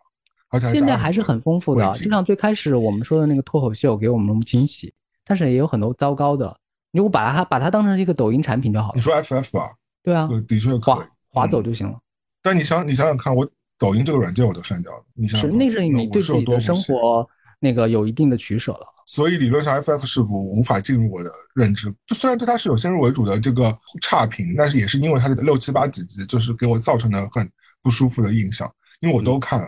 然后这部也是被朋友拖着去看，我他已经买完票，我也不得已去看一下。但是我自己你就属于这种惯性差评，给他一个就是习惯性，你你是带着先入为主的不好的观感进去的，然后我带的，但是这个片子真的是不好。就是如果它好的话，我也不会说，就是也不会给他完全性差评，至少我会找到一些可取处。但这个片子毫无可取处。目前在中国票房大概是四个亿了，嗯，祝福他吧，嗯嗯，他成本回来回不来，我因为投资应该挺大的。明星，所以所以相同时间，你宁愿去听一期好的播客了。哎，而且你想想看啊，我昨天收到的新闻就是，呃，同同比上映《黑寡妇》和他的话，《黑寡妇》的首日票房就是他就比他超过他一千多万。事实会说话的呀，有大家又不是傻逼，观众也不是傻逼。你想中国观众那么多年被被那个这种烂片搞到现在，你现在烂片也没法轻易赚钱了。啊，祝福他们吧。反正我觉得现在观众都不是傻的。现在真是，除非我内心特别想看的一部剧。即便是电影节，我不也不太想去电影院了，因为现在去电影院基本上还是要戴口罩的嘛，在室内我还是觉得有点憋，所以尽量就是。美国已经不用，美国已经特特别特别好看的话，我会进。那你们你们都打完疫苗了吗？打完疫苗也是戴口罩？理论上来说，其实你要偷偷把口罩稍微往下卸一点点也是可以的。在呃，另外看两部就是在电视机上看的，一部叫《住在豪迪 in the Heights》，对吧？那个就是是讲布鲁克林的吗？呃，Washington Heights 就是在。Bronx，在中央公园的在北边，就是也是在曼哈顿岛上。但它就是歌舞题材。嗯，对，就有点吵。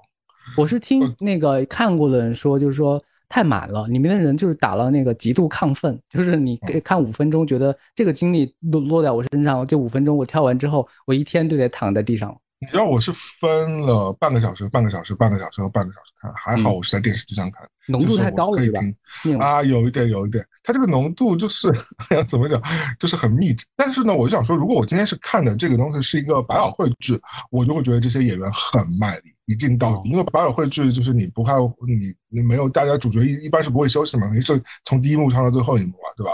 这样你就会觉得哇，很卖力，跳到最后一幕。但如果它今天是个电视剧，你。或者是它是个电影，你就是也要要有高潮和起伏，那就是从第一秒就开给你唱。当然，蜥蜴的确是一个相对来说比较热情饱满的一个民族了，但你也不能说全程都给我高频吧，就是你让我就是整个把我吊起来打，就是大家比较想松弛的看一个东西，而且你的题材说实话又是一个嗯还是挺政治性的，就是一个啊追追求梦想来需要认同啊。啊，就是种种族认同啊，各种各样的东西的，就是又又没钱，要大家去面对物质的，就是也是，它是它其实内核包裹就是一群，就是一些家长里短和你日常让你很烦心的事情，但是同时还有用一个非常高频的这个歌舞给你表现出来，你就觉得怎么那么烦？就是我不想知道这些东西，因为我们生活中认识的普通人，他可能大部分都是没精打采，或者是整个谢力平躺的状态，就是你不像就是眼神都吊起来了。就是可能对比我们这边那个话，就是说，就特别像唱那些唱豫剧啊，或者唱二人转的那种人，就精神百倍，然后那个整个那个眼神是往上提的。你知道他有种让我不爽的点是在于什么？就是明明啊。他可能那个女的，就是女主角也没办法上学了，因为家里穷，爸爸也把呃自己店铺给卖了。然后男主角可能也遇到各种各样的事情。然后另外一个女的，然后什么有面试不顺利什么，反正就是各种很惨的这种鬼事情。然后我奶奶又死了什么的。但是啊，这些人啊，下一秒就给你就是宝莱坞式的给你在那唱跳啊！你想说，哎呦，谁会这样嘛？就是你低潮的时候，谁为什么会跳起来？说不行，我得鼓励我自己，我得那个打鸡血人，我得跳起来，我得唱起来，嗨起来。怎么可能嘛？但是我想，对吧？我们我我们两个其实也挺刁钻的哈。如果有一部戏是全程很丧的，可能日本、韩国很喜欢拍这种电影。我们也会骂的，就说干嘛这么丧啊，一点但我就我但但这样的片子我是不会停半小时的，我就会让它一直播着嘛。因为你过了，对对对，可能过了十五分钟，剧情还是一样，还是那个爸爸在跟那个女儿在那碎碎念，就还是在那醉酒什么的。是很丧的片子，就特别适合抖音解读。三分钟，你告诉我大概讲了什么就行，我不要在里面泡两个小时。就很丧片子，就是我最近看过那个叫什么 Netflix 那个就整理遗物的那个，嗯，那个也是味精味很重，但是有点丧。就是爸爸什么第一集。爱孩爱儿子爱的要死，然后就被车撞死，什么鬼嘛！我想说，你为了哎呦，就是我我本我本我本来在看这个剧的第一秒的时候，因为我儿子不是有点智障还是什么的，反正就是有点不太正常。阿兹伯格综合症，我要不反正就是他有点病嘛，就爸爸就很细心的照顾他嘛，你就会觉得别给我第一集就爸就挂了，然后半集没到啊，对不起啊，我刚刚说脏话，就半集没到爸爸就挂掉了。我想说，哎呦，这个哎套路套路套路太套路，嗯，套路就。我们一直在骂套路，但是星爵，你也是你推荐给我的那个《明日战争》，其实它也是个很套路、很套路的电影啊。它柔就是甚至是缝合怪也也也可以。它有这部片子叫做我们先看出来，这部片子叫做《The More》呃，《Tomorrow War》，就是对《明日战争》嘛，《明日之战》。明日战争。对对对，你在里面可以看到以前你看过了呃五十呃十部大片的一个集合，但你感官感官就还可以啊，就不会给他太紧分。他缝的挺好的啊，我觉得就是，而且呢，他把那些片子的致命伤给抹平了，填那个坑给填了啊。我觉得就是他把，比如说他他很长城嘛，对吧？他整个怪物设定其实蛮长城的，然后他把长城最恶心的东西给抹掉了。哦，我我跟你说，我很讨厌张艺谋片子里面有一个点啊，我至今不想看他的片，就是他很不他他很很不尊重女性，我觉得他所有的女性角色他处理的都是非常的。虽然说女性也需要面对战争的残酷和真实会有，比如说被啊怎么样的一些一些过程，但是你可以用更好的方式去表达出来，你可以让大家去自行想象的，你不用把那个残酷性就怼到人家面前来，你不是一个纪录片，对吧？嗯，哪怕纪录片你也不会那么处理的。就是张艺谋就很爱把这种东西怼到你面前，让你看到这个女的有多惨，多惨，嗯，因为我们往往是。在心理上肯定是更认同女性，特别是战争对女性的伤害是更大的，就是因为往往施暴者是男性嘛。对，所以你在这个认同性上，你你让我觉得很不舒服。我你我知道这个事情会发生的。就比如说，我举个最简单的例子，我当时想说，他不是有五个军团嘛，对吧？长城，长城。然后那个女的这个军团不就是负责是冲锋队嘛，对吧？我想说，你当时别给我看怪物，直接把那些女的给吃掉，那结果真的是，那幕很惨。细节了。那幕很惨，就是就是。呃，弹弹跳床嘛，嗯，就是呃，景甜带带领的人是弹跳床嘛，就是一个跳下去，然后跳一次扎一个，跳一次，这很蠢嘛，什么谁会这样打怪物嘛？然后那个怪物又是海量来的，完了之后，因为张艺谋的特点就是这种大场面的特点，他很擅长或者是很热衷于把它做成一个。团体操的一个一个概念，我知道我的点不是在于团体操，团体操我没事，就团体操是很恶心，就是菊花台这种，就像这个一样是挺恶心的。但是我是觉得他对于女性的这种血淋淋的处理方式上，我很不喜欢的。因为好莱坞大片你去看，他这点处理的很好，他对女性角色的这个死亡或者是被凌辱，他很多片子他会处理的非常的尊重女性。说回《明日之战》啊，嗯，他有一个让我很佩服的地方，因为我一直我看电影我习惯我会掐时长嘛。他在五就是，即便节奏感这么强，场面这么好，特效这么厉害的前提下，预算也充足，他在前五十分钟，这个敌人的正面是没有露出来过的。对。然后你会，但是这五十分钟的整个人的悬念感，以及我们观者在看的时候不会觉得烦，我们是跟着他的那个整个视野啊，或者整个故事讲述的方法，到了五十分钟，然后怪兽出现，说哦，原来这就是怪兽。我们不会就是说怎么还不出来？因为很多中国的电影为了，呃，那个吸引你的注意力，前六分钟可以把特效全部给你堆满，全部给你堆到前面，生怕你看不见。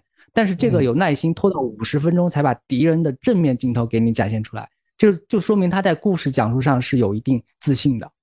是的，是的，我觉得啊，就是因为我看这个片子之前我没有看预告片，因为我知道他是 Chris Pratt 演，就是我肯定会看的嘛，而且他又在 Prime 上，就是 Amazon 的这个是同步可以上的。所以我是有这个会员的，所以我肯定是会看的。嗯，所以我就没看预告片。我而且是个科幻片，又打外星人，我大概就知道，我肯定这种题材肯定很对我胃口的嘛，就是 就是我肯定会看这种片子的。当我当时就没有知道这个怪物长什么样，我记得预告片里是有怪物的样子，但我没有看预告片之前，我也不知道怪物长什么样样样子的。我其实也挺期待，我一直在期待这个怪物长什么样。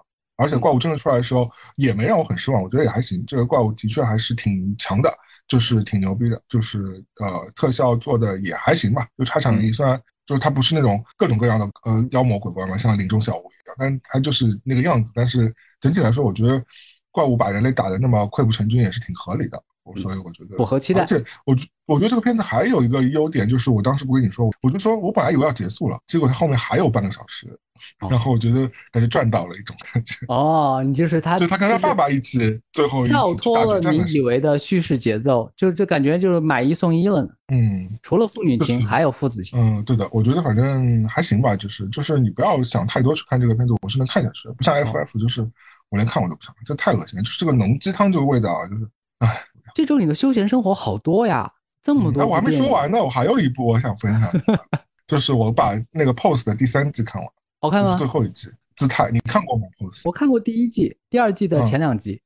嗯，我觉得好看的，我觉得好看的，我觉得大家可以去看。因为虽然很多人抱着猎奇的心态去看的，我其实一开始也有点，因为 Ryan Murphy 嘛，他他的很多片子都是那种重口味这种。我对于这种有年代感的、有有年代感的这种电影啊，就是它会散发出浓浓的那个时代的很多细节，就让我很年代感。其实还好，因为年代感对我们来说没有什么影响，因为我们都没经历过这个年代，而且我们都。就是纽约纽约的故事嘛，对吧？嗯，除了我可能会找到一两个景是我认识的，其实大多数人其实都没什么感知的嘛。但是我居然有里面人物角色人物喜欢戴的那个卡西欧的表，同款。嗯，那个表现在复古，大家还会买。嗯，我我就是觉得说，呃，作为一个就是对我们这个整个社群来说，我觉得大家去了解一下这部分的历史，还是挺重要，就是。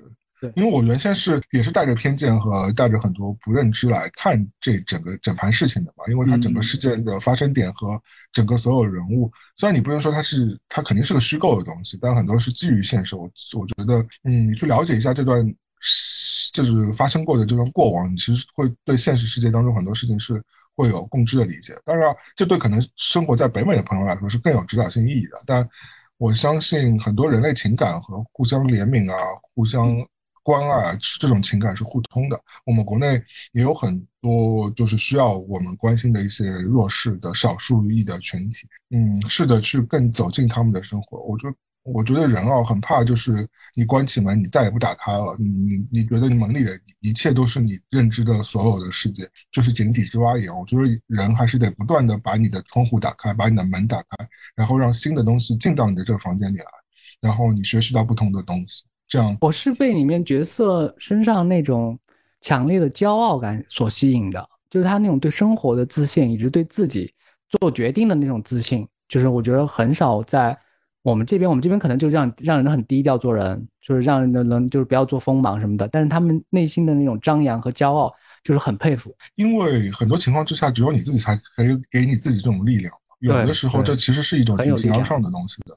呃，的确是，当我们作为社会人，很多时候，比如说像你和我，我们在社会，我们都已经三四十岁了这个样子。然后你想想看，真的是这样，就是你在工作场域或者是家庭场域，很多时候，嗯，没有人在夸你是好宝宝了，嗯，对吧？你其实是你做任何事情，大家都觉得是理所应当的。你做再好，再多的成就感，你事业上再牛逼，其实没有人今天会。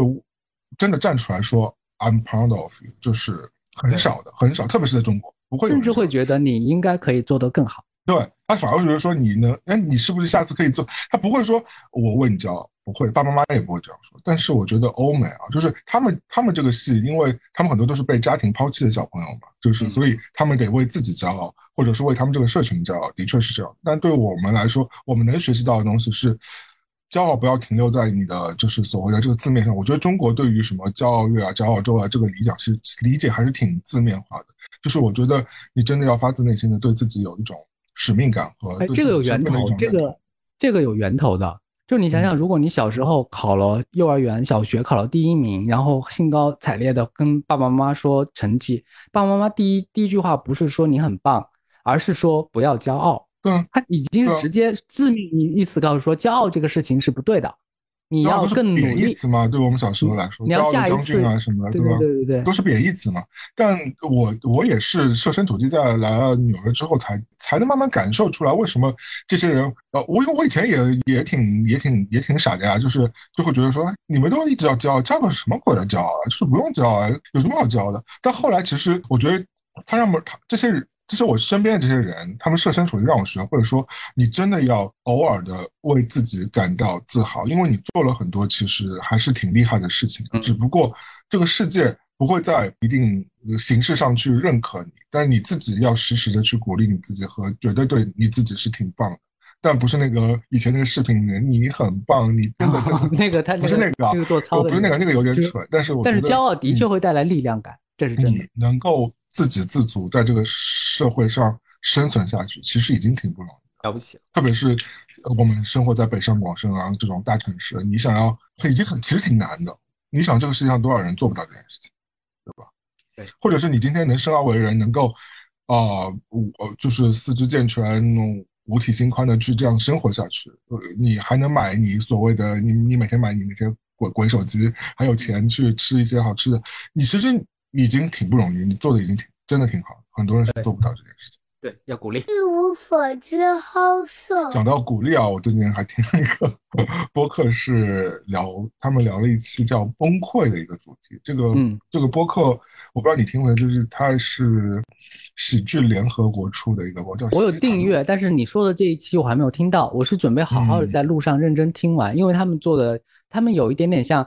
北京就是谐星聊天会，现场有的就是单口喜剧工作人员和观众一起来录制，观众说自己的经验，然后现场的也在说自己的故事。上海的就是西坛路，嗯，对的，就是他挺海派的，因为他有那个 Stone 嘛，就是徐风暴，他中文名啊，徐风暴，对，就是他他他以前我不是很喜欢他，就我觉得他挺。因为对我，他的确对我们上海来说，就跟北京人讲那个大张伟一样，就感觉难听，因为他是杨浦区，杨浦区的，嗯，他自己就 挺挺挺挫的一个，就是，但是呢，就慢慢的我其实能 get 到他的笑点，而且我觉得他其实活得也相对其实挺真实的，我觉得他直面自己的各种客观状况啊，很多缺点嘛，我觉得是挺重要的，我觉得有这个心可以去直面这些自己非常卑鄙和非常黑暗的这一面是挺有趣。哎，那我就是他们这期讲的就是。就是他说成年人就是会时不时会有一些崩溃的一些点嘛，你看到过吗？有人崩溃？我看到的崩溃就是他就会突然哭。我说一个我自己崩溃的事情，你帮我分析一下。就是我有一天看到一个日本广告，然后这个日本广告就是主要故事就是讲妈妈给孩子做饭盒，就做了三年的盒饭，然后有一天这个儿子呢就把他妈妈每一餐给他做的饭盒拍了一张照片，然后铺了一个。照片墙，然后他妈妈就看见，然后儿子告诉妈妈就说：“你做了每顿饭我都记得住。”这是日本的一个广告。然后当我把这个广告复述给旁边人的时候，是一个工作呃环境。当时大家在分享案例嘛，我就很很正常的分享这个案例，也很感人。我觉得相信大家很感。但是我说到说到一个节点的时候，我就大哭，我疯狂哭。为什么呢？是没有办法控制的那种哭，崩溃的那种哭。嗯。但我的点，我的成长点就是说，我的妈妈也没有给我做过什么饭盒什么的。我和他之间的回忆，你妈没你做过啊？没有，我怎么没有得到过妈妈的温暖？不是这个，不是我，我现在就是有点，就是可能我觉得有点想妈妈了这个问题，因为我妈妈比较早就离，也是离开了嘛。嗯，我觉得点是就是说，突然想到了以前的一些事情，然后那个点就一下那个水龙头都打开了，那个是理性没有办法控制的，所以就有点失控了，然后就崩溃。而且我觉得年纪大反而容易，很容易崩溃就收不住，很容易哭。而且我听说是。在飞机上，就是随便看到一个小故事，就哭得不得样不成样子。嗯，就以前我们看电视剧什么，嗯什么像张柏芝，就是我养你啊，他就呃哭泣泣不成声。那个的确，我我觉得我人生也也有。王王朔他说过一句话，他说成年人的崩溃就是想起之前无数次控制住的那些小崩小崩溃，你之前都控制住了，但这次你控制不住。是的，就是我告诉你，我最近两个非常明显的崩溃点，就我也不知道值不值得。就有一个就是我有一天在早上清晨，呃，我因为我每天猫就很早叫我起来喂它嘛，那就清晨大概七点半吧，我就帮它换了猫砂，然后猫砂很重嘛，就倒在垃圾袋，然后我就准备拿去我的垃圾房把这个猫砂这袋猫砂给扔掉的时候，呃，那个袋子上破了个口，然后猫砂就就撒米一样撒出来了。嗯，然后我凌晨七点半的时候就拿着我的戴森，然后在我们公共区域的这个公寓走廊里在吸这个猫砂。公寓走廊里就是空空调负负极不到的一个地方，然后我就整个很崩溃。我想说，我到底在干嘛？嗯，而且我又没有人可以怪，就是我也我往往的崩溃就是我没有任何人可以责怪。我觉得这个问题不是我的问题，也不是我的问题，也不是我也不能怪猫啊，这也不是猫害的。那的塑料袋吧，那塑料袋的确它 塑料袋也没什么错吧？那到底怪谁？那就没有人可以懂。无语问苍天，真的。对对对，就是有这种，就是为什么？Why？就是那个老天，你到底要我怎么样？对，哎，但你的反应是突然整个人就垮掉，就是这个肩膀卸下来，还是说要大哭一会儿？就这件事情还没有那么极极限那么大，然后就还好。但我记得我以前有过那种，就是真的就泄了气，就是什么都不想做。哦，有的，嗯，但这个其实好像就是你想说你要快点要解决这个问题啊，你不能让别人就是别的邻居就是起床出门时候。碰到这个事情，毕竟你要快点解决掉它。因为我碰到过也是，就是半夜可能我可能放错了一碗汤，就不小心不要不知道是就是放的那个位置不对，它慢慢的就自动的就就整个摔到地上，然后整个地面上都是那碗汤，然后那个汤的味道，整个房间都是。然后我是大概四点钟要起来把整个地给拖干净了，把那个所有的垃圾收好，然后倒下去。但当时我当时没有崩溃，当时我的反应就是说赶紧处理，不要让旁边的人意识到，是不要让那个就是我旁边的那个就受影响。我就以最快的速度，然后把所有的味道都盖掉，然后又以最快的速度让自己睡过去。等我第二天醒来的时候，这一页已经翻过去了。但这个当下的确是会挺多，就，比如说你你把所有东西撒在地毯上，就把吃的东西撒在地毯上，比如酸奶撒在地毯上，然后或者是你刚刚说到一汤汤水水的东西直接撒了，然后完了之后整个。碗或者碟子是瓷的，就碎在地上，然后你还得去认真去找，因为你可能踩到，你可能就会划破脚之类的，就是这个这种意外失控嘛。这个时候我不能说经验，只是说对我也是个提醒。如果我再遇到类似的情况，我们一定要找到一个就是建立感，就是说。你要把自己的真实的性格和你的思考的方式完全退到一个小房间、小黑屋关起来。你现在整个人就是处理这个事情的一台机器，对，你就把自己当成机器处理，你不要用情绪来解来面对这个状况，你要当成机器来面对这个状况。当你很机械的把所有东西，你不带任何情绪的处理完之后，你再把这个心情给掏出来，该哭哭或者该躺躺该躺下躺下，然后这个时候会会好一点。如果你就整个人停在这个点上。一动不动，只是哭或者是只是崩溃，那个是解决不了问题。对对对，其实我们两个心态还算好，就是还是工作城市的这个心态，就是希望把这个事情最后最后去解决。但很多人，我不是所有人都这样的，很多人就瘫在那里，就不去处理了。我相信，如果我有时候就是说，嗯，没有这个电池和精力来面对这个状况的话，我也会垮掉的。只是当时可能有一点点，还有点点小的意志力，只能这么说，庆幸吧。嗯，对的，还有很多人垮掉，就是那种就是会无声无息的落泪。那个就是就是那个断断了线，就是就是一下子就和整个世我觉得会，因为很多情况是你很累，就是你可能真的觉得你是因为现在内卷很严重，因为内卷也不是第一天了嘛。就是我觉得我们以前工作有很多内卷，就是你内卷完了之后，你最后也没有得到你想要的成绩，可能也没赚到你想赚的钱，也没有得到任何成就感。完了之后你又很委屈，这种情况之下，这种这种累是心理上的疲累。嗯，不仅核心是核心是现在很多工作是需要协作的，你已经把 A B C D E F G 就是到那个 H 你都做好了，对方只是画个句号，但对方那个句号没有给你画，你就然后他给你找一万个理由说我为什么不画这个句号，我要我要在别的地方画个逗号，然后对对对，你就说我就给你举个例子哈，就是我最近跟四哥发的一个例子，就是发飙的这个例子，就是对，就是就是非常这个是因为我们在做其他的工作嘛，然后。这件事情就是我事先建立好了一个腾讯文档，我们要做一个 Excel 的表格嘛。那在线文档是比较容易编辑的嘛。那它可以编，我可毕竟我们两个都不在一个城市。我就说我这个表格已经帮你做好了，四十几条我就帮你列好了，所有细项每一格都帮你列好。我说你的那个内容你帮我补充到这个这个表格后面去就好。嗯。然后前天他就给我传了一个线下，就是在微信上给我传了一个线下 Excel 表格。嗯。他做了一个新表格，然后又把那个我原先那些词条都放进去了，图片也拽好了。但是把顺序全部打乱了，然后又是一张线下的表格，我当时就有点崩溃，我就直接我打个电话，我们俩对吼了半个小时，就说我就说在线表格就是为了我们更好的解决问题，你为什么要放弃在线表格去做一个线下表格呢？嗯，因为线下表格如果我们我们互发的话，以后就是我改一个我就得发你一遍，你改一个我就很难同步嘛。对啊，那已经都已经有线上表格，而且功能是一样的，你为什么不在线上直接 update 呢？我已经跟你说过这个，而且我模板都已经给你。他说，我就把你线上的呃 download 下来了，就是保存下来，然后我去做了一个线下，我觉得线下处理起来更方便。我说，那你现在做完，不是还得传到线上去吗？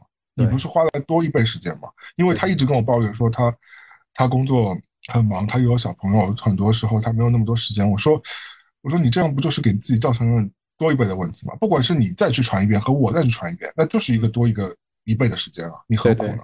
对，他说我不会啊，他说我就问他你不会，你能不能问我呢？你第一时间问我，甚至我都可以帮你把余下的内容给做上去嘛，又没多难的嘛。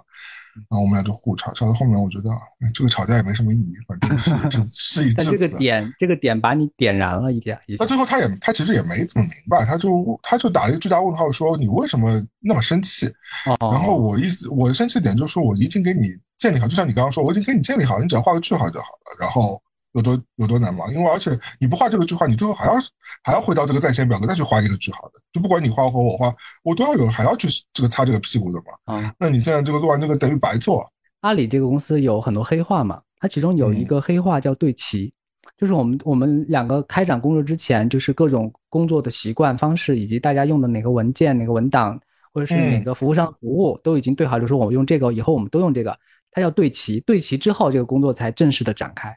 就是他们效率最高化嘛，我觉得有道理啊，就是效率最高化。但是，哎呀，我也不能太强求阿斯，因为阿斯毕竟没有在就大型的公司上过班和接受过这种类似。我有时候可能对他用太就是公司性的这个方式来处理这个问题了。然后，后来我想说算了，也没必要发那么大火。然后我就说，对，他就说你没给我讲清楚，我就说对，就是我没讲清楚。崩崩溃有个本质就是你真就像你之前提的那个，你没法认真怪谁。就是不是说要谁来出来负这个责任，但是这个结果不认啊！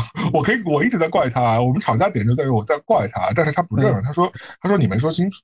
我说我要怎么一字一句跟你说清楚？我给你在线表格不就让你在线做吗？我那还跟你说阿四，你别再在线做，就是你懂吗？就是他他说你没说清，我说那最后我因为我觉得这个事情肯定要收尾的嘛，因为如果他不肯让的话，那肯定要收尾。那我最后。这个事情就是，那就是就当我是我的问题，然后对你我们现在就是录影的时候，其实这几页都已经翻过去了，我们才可以这种貌似很客观的来点评来分析。但当时当下情绪这个坑拐在那里的时候，你的脚那个那个心里面那个疼又是很真实的。嗯，我就我也不知道那天为什么发那么大火，反正那天的确发挺大，火就吼电话两个人对吼了。半小时吧，和天气也有关系。这两天我就一直想发脾气，就是因为整个雨没有，这个北京的雨没有下下来，整个空气很沉闷。如果你不开空调的话，你整个人都是要爆炸的那种状况。但开了空调有时候也很不舒服。不空调，哎呀，怎么说呢，对吧？空调那种舒服，感觉是一种假象的舒服。没有你夏日 真的可以吹着自然的风啊，晚风什么的，你觉得舒服很多。就不是本质的舒服。对，就崩溃的一个瞬间，就是嗯，那么。十五分钟、半小时，然后可能把小时变大。我们觉得很多吵架的时候，比如说你跟情侣吵架的时候，不也是吗？就是，就那个当下你想争个输赢，但这时候你觉得一切好像也没什么意义。就你争个输赢干嘛呢？人生又不是为了输输赢，对吧？我们这个节目又创了一个新的记录了。怎么了？就是现在录影的那个录制的时间大概是两小时零五分。我相信观众可能就是在就如果没有看这个简介的话，就会觉得我们今天聊的主题到底是什么？今天没主题啊，不是今天变成打个招呼番外了吗？就没主题。但是这周发生的事情的确有很多是值得拿出来说一下的。对我本来想说，我本来只列了三四条嘛，后来我在录音之前我就越列越多。我觉得真的是需要有个出口来把这些事情说完的。就像那天你说，你说打个招呼，你也有一点迷茫，说你最近他的方向是什么，对吧？但我觉得其实就是你跟小虎两个人。定期的打个电话，然后倒一倒彼此的垃圾，或者是，对吧？我觉得就挺好，就就那么回事啊。而且顺便就时间的刻度，因为我们对，就我对一无所知和你对打个招呼，我相信大家对他都没有一个非常强的意识，说他要变成一个多牛逼的东西。可能他也真的变不成一个多牛逼的东西，那我们也没有那么臆想说，或者是意淫说他有天能够变成一个。对吧？那么牛逼的东西，但是我我把它说到最小的这样一个一个结果上来说，就是嗯，即便我们比如录了两个月的一无所知，然后你回忆这两个月，其实是很有很清晰的那个印记和一个一个时间点的，就不不够那么就是没有那么模糊。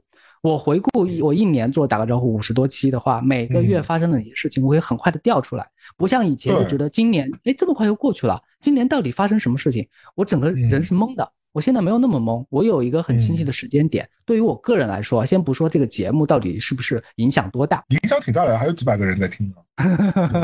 感 恩感恩。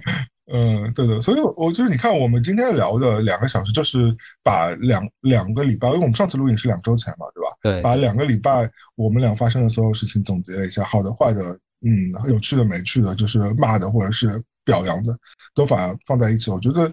很多时候，你说这种东西，你也很难集中跟一个人去一下子去输出出来，对吧？我们现在是有一半是抱着做节目的心情来出来输出出来，但是如果我今天真的。给你讲电话说说两个小时，这个你可能会当我神经病。就是我们在现实生活中，我们也可能不太会那么做，对吧？没有没有这个出口啊，所以哪怕你今天找一个你再好的朋友，你们俩可能一下子聊那么多，人家也消化不过来。但是如果你抱着一个做节又又又分享又做节目的心情呢，你就想说一举两得。我们好好喜欢一举两得的事情。我们真的很喜欢一倒两逃一鱼两吃，听到这种东西都已经就觉得自己赚到。那我们下一期就是我们真的会就会聊我们这个主题了，因为这期就是当一个番外吧。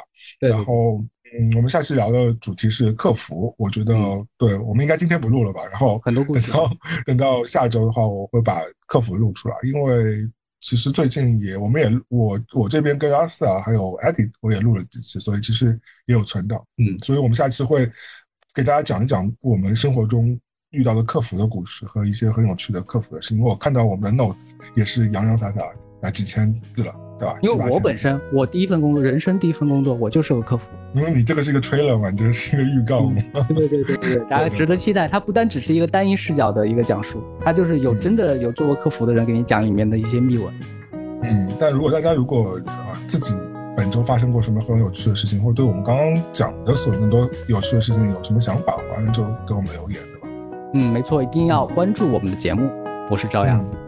我是威利，感谢收听《一无所知 House》的番外篇。再见，是番外，下次再见，再见，拜拜。